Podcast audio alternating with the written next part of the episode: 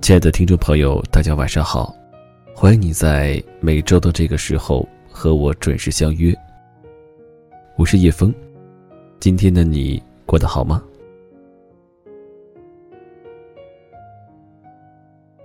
经常呢会有人问我，什么是最好的爱情？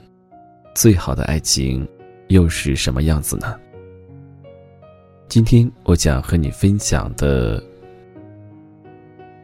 今天的节目主题叫做钱钟书、杨绛，这便是爱情最好的样子。文章来自慕容素一。一九三五年七月十三日，一场特殊的婚礼在苏州庙堂巷举行。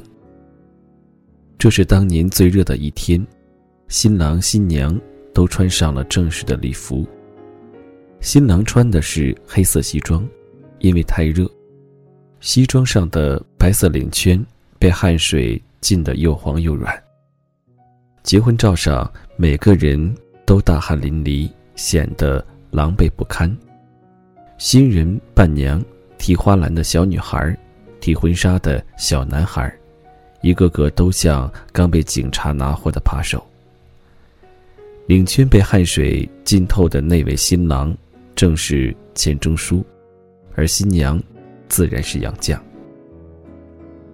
他们对婚礼的这一幕记忆犹新，钱钟书甚至把它写进了《围城》中。那一年，钱钟书二十四岁，杨绛二十三岁。他们原本不用赶在这个热死人的黄道吉日举行婚礼。急着结婚的原因是钱钟书通过了出国留学的考试，想提前把婚礼办了，就能携眷一起出国。一九三五年春天，钱钟书教书已快满两年，他报名参加了中央庚款留英考试，报名参考的有二百九十人，但录取名额只有二十四人。钱钟书想读的。英国文学专业只招一人。很多人原本想报考英国文学专业，听说钱钟书报考了，便不再报名或者转报其他专业。钱钟书果然不负众望，考分高达八十七点九五分，在此次考试中分数最高，成为唯一的英国文学专业录取生。钱钟书第一时间将这个喜讯告诉了杨绛，并透露了想和他一起出国的愿望。杨绛当时在清华大学研究院尚未毕业，但是他考虑到钱钟书生活自理能力差，有自己陪同的话可以照顾他，便毫不犹豫地办理了休学。他当时没有任何国外学校的奖学金，所有费用只能自理。其实没能完成清华研究院的学业，杨绛终生都有些遗憾。因为提前休学，他总是被称为清华肄业生，而不是毕业生。但他自从和钱钟书定了终身，总是把他的事情放在第一位，自己的事一律靠后。他们的婚姻延续了六十多年，这六十多年间。他事事都以他为先，心甘情愿，一如最初。唯一放心不下的是见已年老的父母。举行婚礼的前两天，杨家按照当地规矩举行小姐宴，摆了一桌酒席，宴请杨绛的姊妹、女妻、女友。杨绛记得很清楚，那晚是阴历六月十一。天上挂着大半个月亮，半圆不圆。姊妹们和家里的女妻团团的坐满了一桌，屋里张灯结彩，大家说说笑笑。在无限的热闹中，他想到以后不能时时和父母姊妹相见，心里难过的连一口菜肴也吃不下去。小酒宴之后两天。就是他们的婚期。婚礼分两地举行，钱家、杨家都办，钱家中式，杨家西式，有点传统和现代相结合的感觉，就像他们的恋爱一样。举行完这场婚礼后，一对新人马不停蹄的乘车赶到了无锡钱家，以便进行下一场婚礼。钱基伯是很保守的，所以钱家的婚礼是完全按照传统来的。杨绛记得，他那天磕了无数个头，拜完长辈又拜祠堂的祖宗，还得进厨房拜灶神。他倒不觉得苦，只是担心新派的父亲若知道他结个婚得磕这么多头，还不知道有多心疼呢。回到娘家，杨绛的父母殷勤接待，十分高兴。他万万没有想到，这是他最后一次见到母亲。母亲后来死于战乱之中，那时他正在大洋彼岸。这是杨绛心中的一大憾事，他晚年提起来仍垂泪不已，认为自己没能在双亲跟前侍奉，对不起父母。他原是父母生命中的女儿，现在却成了钱钟书生命中的杨绛，与他相伴走过了下半生，将是身边的这个人。这次出国是钱钟书和杨绛第一次携手远行，从那以后，他们恪守着“执子之手，与子偕老”的古老誓言，风雨同行，荣辱与共，从未松开过彼此的手。世人提起钱杨联姻，总说他们珠联璧合，门当户对。杨绛自己晚年却说：“其实我们两家门不当户不对。”他家是旧式人家，重男轻女，女儿虽宝贝，却不如男儿重要。女儿闺中带字，知书识礼就行。我家是新式人家，男女并重，女儿和男儿一般培养，婚姻自主，职业自主。按照钱钟书父亲钱基博的意思，这个儿子孩子气。没正经，原本是想给他娶一房严肃的媳妇，把他管制的服服帖帖的。杨绛这种洋牌媳妇进了门，在旧式的钱家是不太合适的。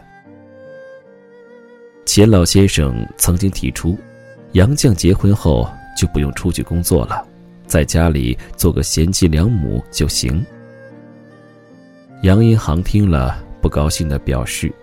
钱家倒很奢侈，我花这么多心血培养的女儿，给你们钱家当不要工钱的老妈子。新旧两种观念碰撞的如此厉害，说起来还真是门不当户不对了。杨绛倒是安居若泰，她由宽裕的娘家嫁到寒素的钱家做媳妇，一进门就三叩九拜，一点没有下嫁的感觉。他认为叩拜不过跪一下，礼节而已，和鞠躬没多大分别。如果男女双方计较这类细节，那么趁早打听清楚彼此的家庭状况，不合适不要结婚。这个观点对于那些执着于要有一个完美婚礼的女孩子来说，不吝是警示横言。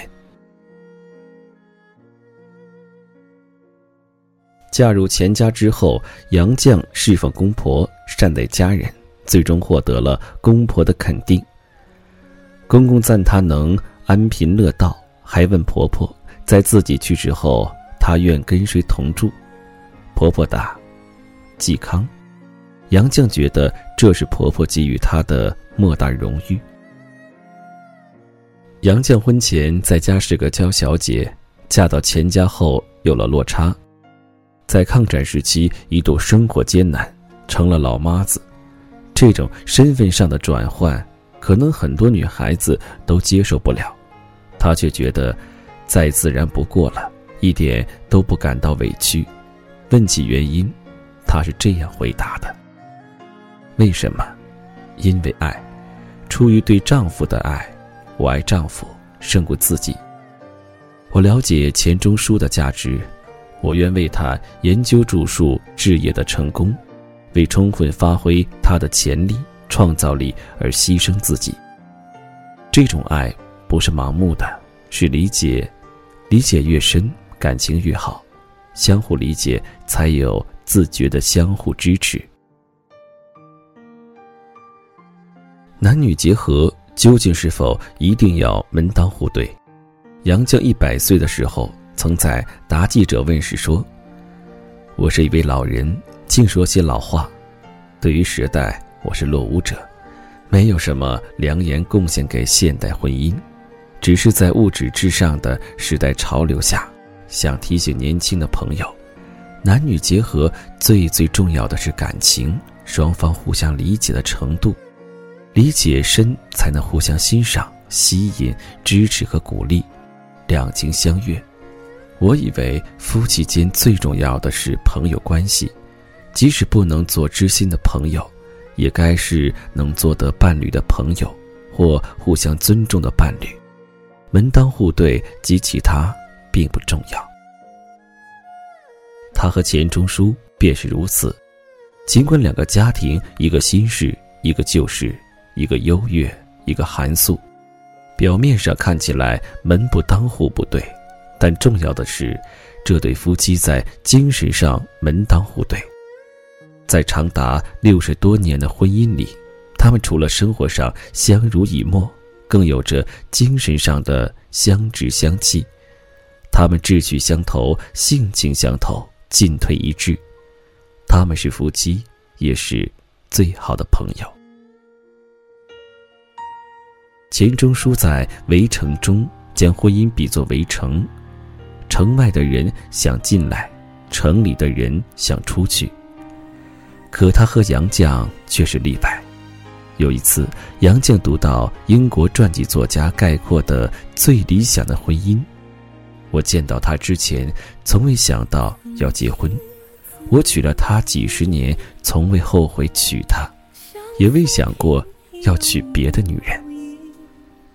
他把这段话念给钱钟书听，钱当即表示：“我和他一样，杨绛大，我也一样。”关于爱情，这是最朴素，却又最动人的表白。人群中独自美你仿佛有一种魔力，那一刻我。竟然无法言语，请让我随你去，让我随你去，我愿陪在你的身边，为你挡风遮雨。让我随你去，这整个世界已完全被你占据。我想我是真的爱你。